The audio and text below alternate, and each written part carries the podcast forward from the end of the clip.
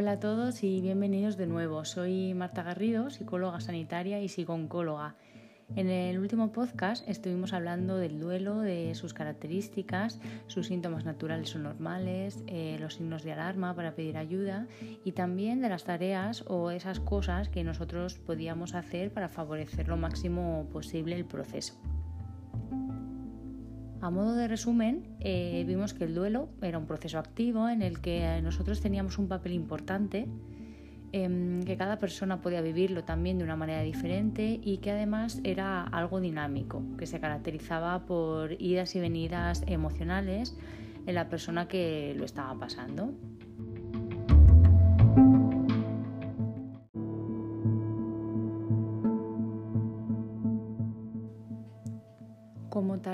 Habíamos visto cuatro.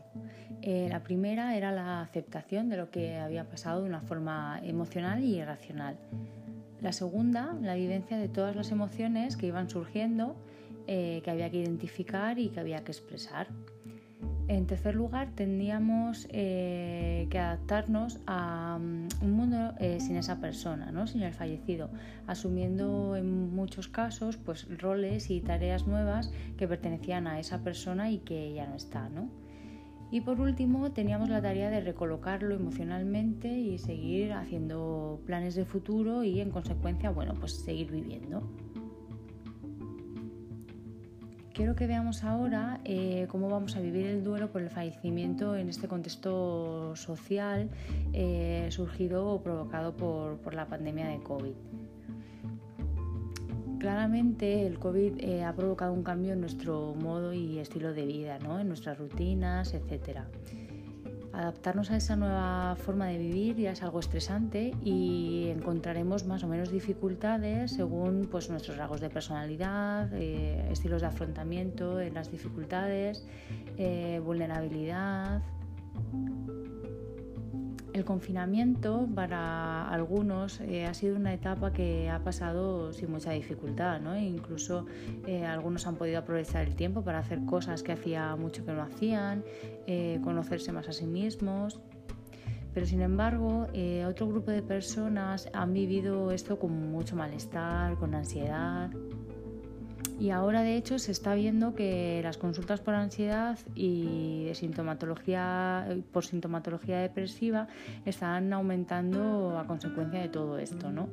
Por tanto, vemos que ya el contexto eh, de por sí va a ser estresante y en algunas personas pues, puede incluso eh, llegar a provocar trastornos psicológicos.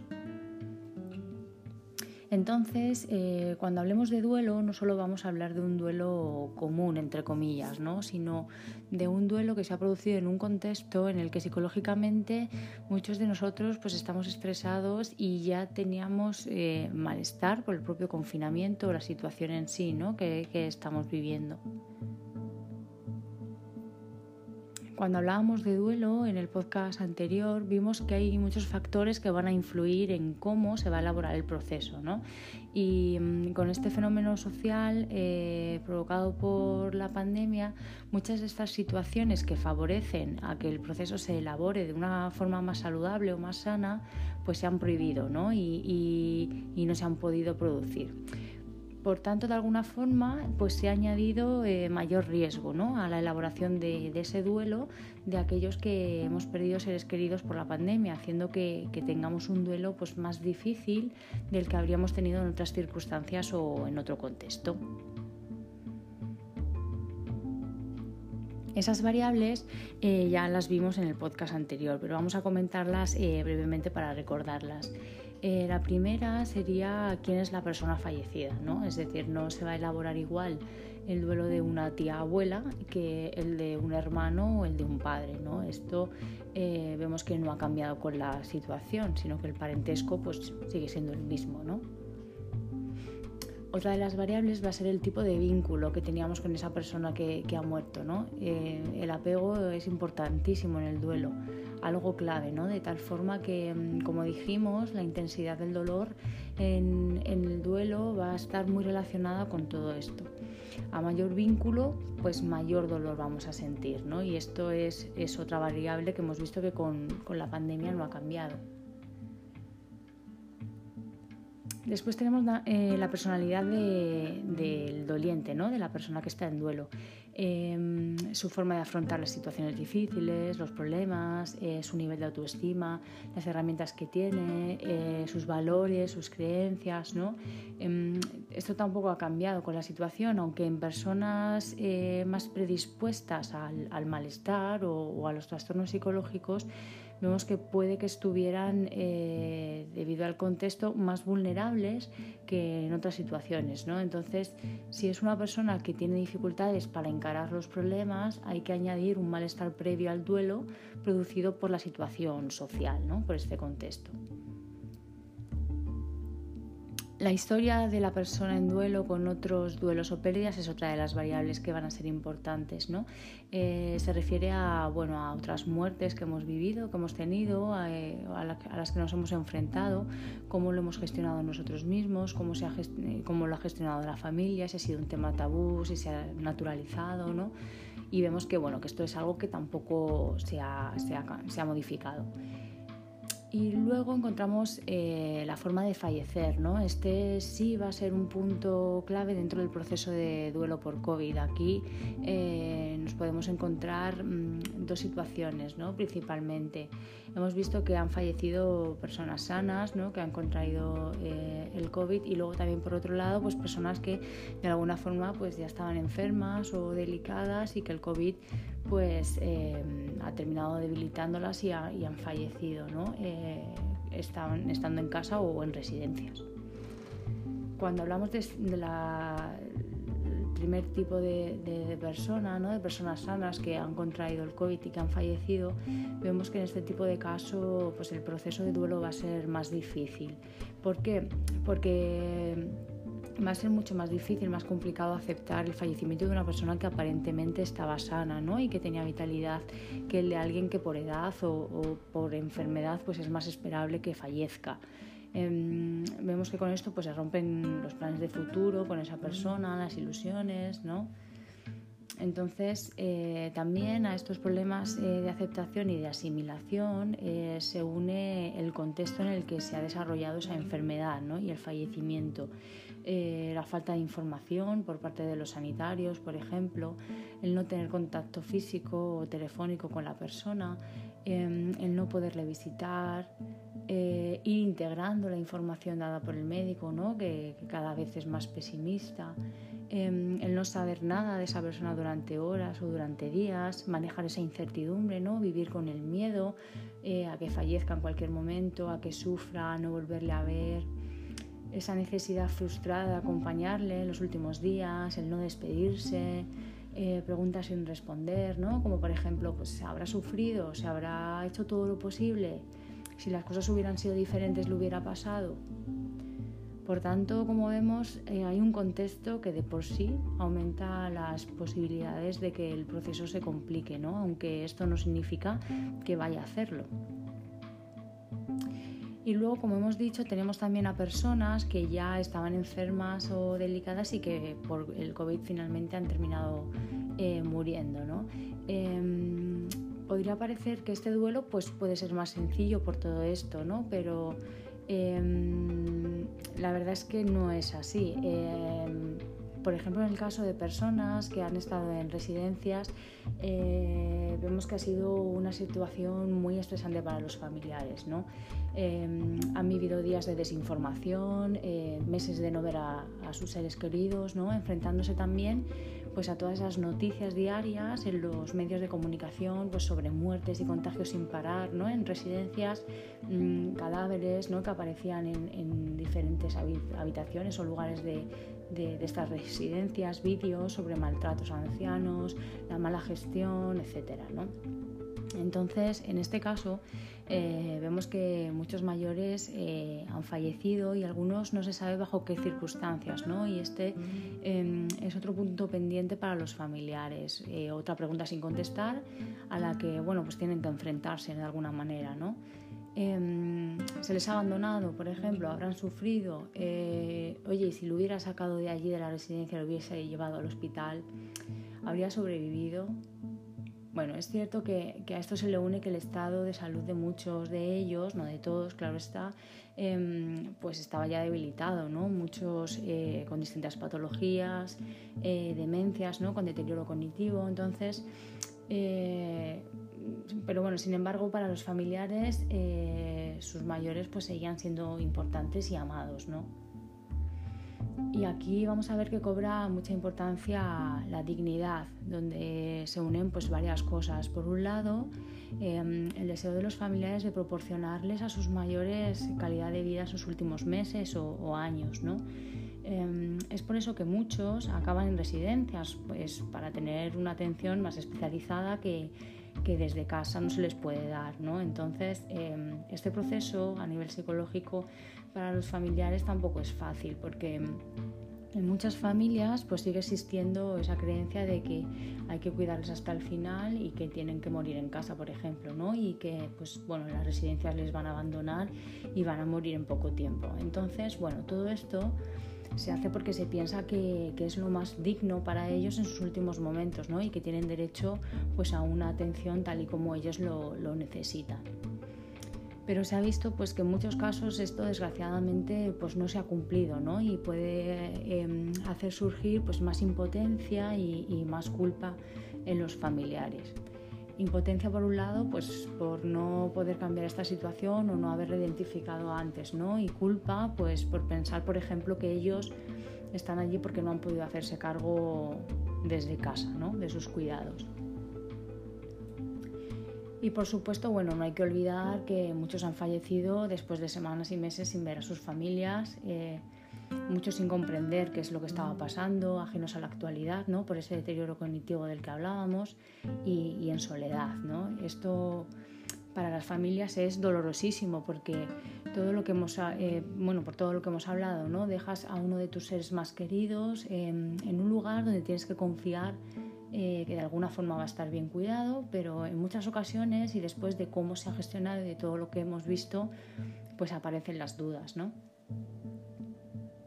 Y luego ya tenemos eh, la última variable, em, que es la de los aspectos sociales. Em, la sensación de apoyo ¿no? que recibe la persona en duelo, las ayudas o recursos sociales a los que accede, bueno, con todo esto nos referimos a esos aspectos sociales. Esta es otra variable que hemos visto que se ha visto muy afectada eh, por la situación de, la pandemia. ¿no?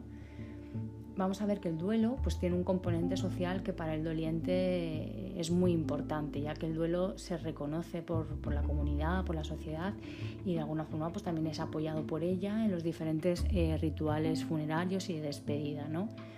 Em, en estos momentos de dolor eh, lo que necesitamos es el apoyo y el reconocimiento de los demás, ¿no? el contacto, el compartir, el sentir cariño. Entonces lo que hemos visto es que con el COVID pues todo esto se ha perdido, ¿no? se ha producido un aislamiento social, restricciones o limitaciones de aforo, ¿no? por ejemplo en los rituales o en los lugares de culto.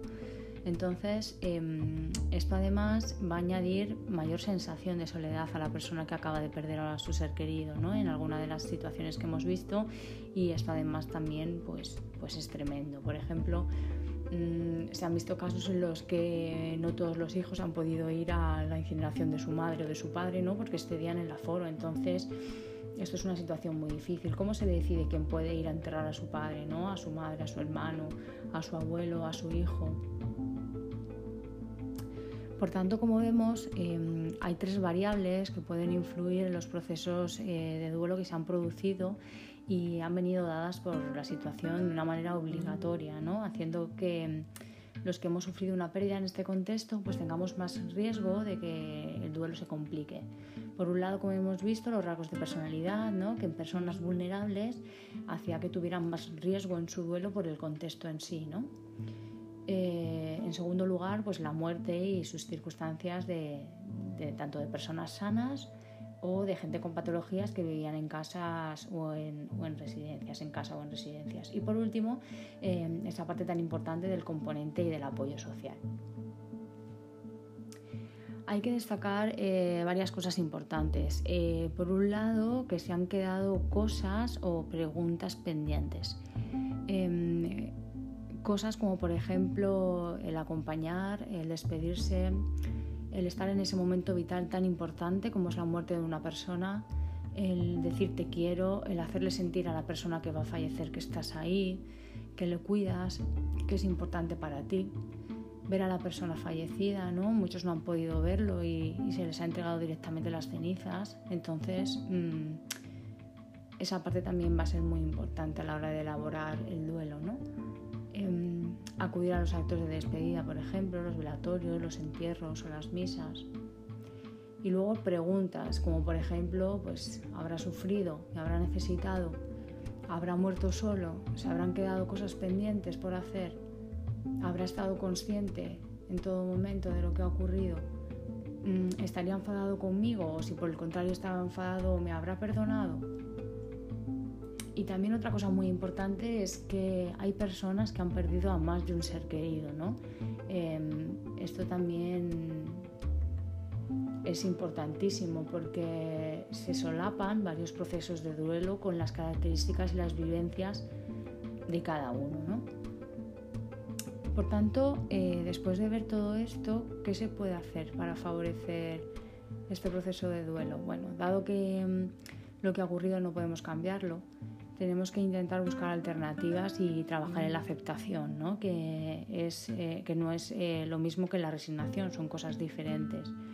Por un lado, tenemos que, gestionar nuestras emociones. Es muy importante que escuchemos las emociones que estamos teniendo, la intensidad eh, con la que vienen, ¿no? Y si son emociones muy intensas que no podemos gestionar, pues debemos pedir ayuda.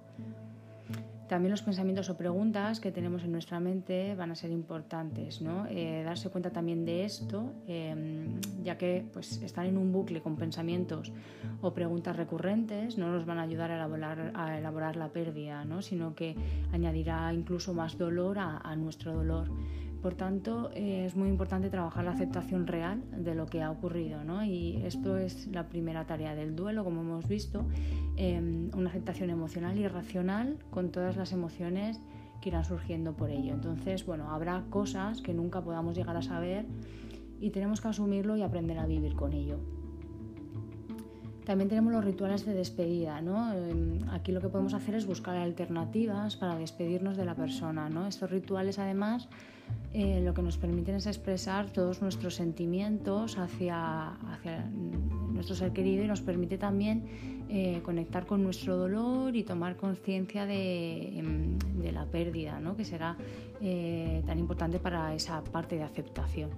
Em, si no hemos podido hacer despedida o acudir al funeral, em, podemos hacer algo que para nosotros sea una despedida como tal, ¿no? es decir, pues, por ejemplo, organizar algún acto homenaje, colocar alguna foto en algún sitio con algo de música, escribirle una carta, eh, pasear por uno de sus sitios favoritos, por ejemplo, ¿no? o mm, recolectar alguno de sus eh, objetos y hacer algo con ellos, bueno, lo que se nos ocurra. Esto es algo muy personal ¿no? y aquí pues hay millones de posibilidades. Lo más importante de estos rituales es que son personalizados y que son íntimos, ¿no? Eh, no son los que vienen impuestos de alguna forma pues, por la sociedad y por eso pues bueno pueden llegar a ser muy muy especiales. Otra cosa importante también es que tenemos que darnos permiso y entender que la situación en la que se ha producido el fallecimiento es extraordinaria. ¿no? Por tanto, mm, no nos tenemos que presionar en este proceso ni ser eh, duros con nosotros mismos. Hay que escuchar nuestras emociones, como hemos dicho, y vivirlas según vayan viniendo. ¿no? Em, también escuchar las necesidades que estamos teniendo en ese momento y no obligarnos, por ejemplo, a hacer cosas que no nos apetece hacer, ¿no? Y ser coherentes con lo que, con lo que sentimos. También es importante que no evitemos eh, lo que ha pasado. Eh, esto no hará que el dolor disminuya, ¿no? Es importante que pensemos en lo que ha ocurrido y que nos enfrentemos a ello. Es la única manera de aceptar realmente lo que ha pasado, ¿no? Y de poder elaborar así nuestro, nuestro duelo.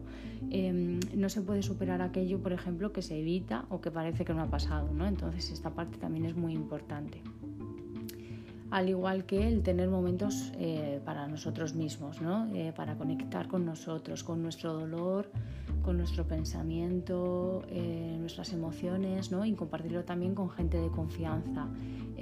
Aquí es importante que nos apoyemos en nuestro círculo más, más próximo y más cercano.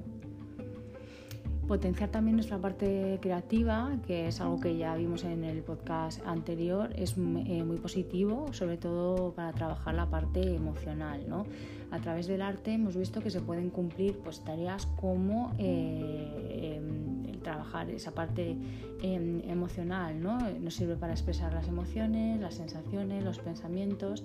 Entonces, em, de esta forma vamos a descargar también emocionalmente, ¿no? Por ejemplo, pues a través de la música o del baile, manualidades, eh, la cocina, la naturaleza, eh, la escritura, la lectura, pintura, fotografía, bueno, todo lo que se nos ocurra.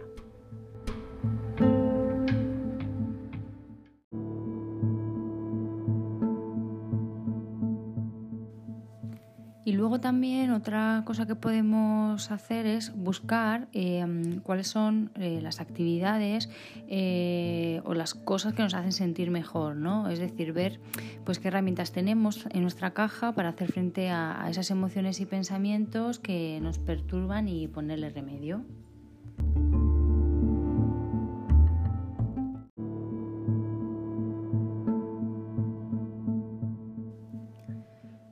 para terminar, quiero recordaros cuándo hay que pedir ayuda. Em, es importante saber que en cuanto a tiempo, pues cada uno tiene un proceso, ¿no? Pero podemos decir que existen unas claves comunes que nos hacen pensar que el duelo puede complicarse y, y hay que pedir ayuda.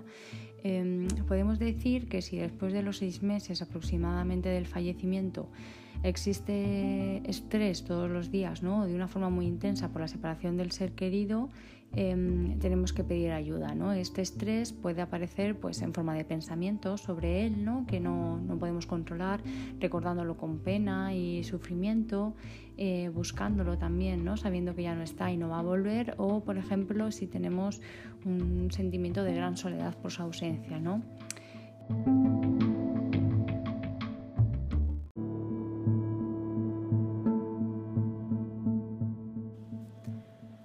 También tendremos que pedir ayuda cuando exista estrés por el impacto a nivel psicológico que ha supuesto para nosotros la muerte, ¿no? Por ejemplo, no teniendo metas, planes de futuro o, sintiéndonos inútiles, eh, sintiéndonos fríos o distantes con los demás, indiferentes, insensibles no terminando de aceptar o de creer lo que ha ocurrido, ¿no? Eh, cuando existen sentimientos también de vacío o, se pierde el sentido de la vida, em, cuando sentimos que se ha, ido una parte de nosotros mismos con, esa persona, eh, cuando nos mostramos inseguros, desconfiados o con sensación de descontrol, si estamos irritables o enfadados con respecto al fallecimiento y por último cuando adoptamos comportamientos o sentimientos de la persona fallecida o relacionados con él o su muerte, ¿no? que son perjudiciales además para nosotros. Como veíamos en el podcast anterior, pues por ejemplo, si nunca he fumado y desde que falleció mi padre, que era fumador, pues adopto ese hábito en mi rutina. ¿no? Perder a un ser querido no es un proceso fácil, em, es una situación muy dolorosa que em, puede serlo más aún en función del contexto en el que se ha producido, ¿no? de nuestras habilidades para afrontarlo o de determinadas tareas que llevemos a cabo para elaborarlo, por ejemplo. Eh, si has perdido a alguien en este contexto, por favor presta atención a lo que estás sintiendo, a tus pensamientos y a cómo te estás comportando. Y si lo necesitas, pide ayuda.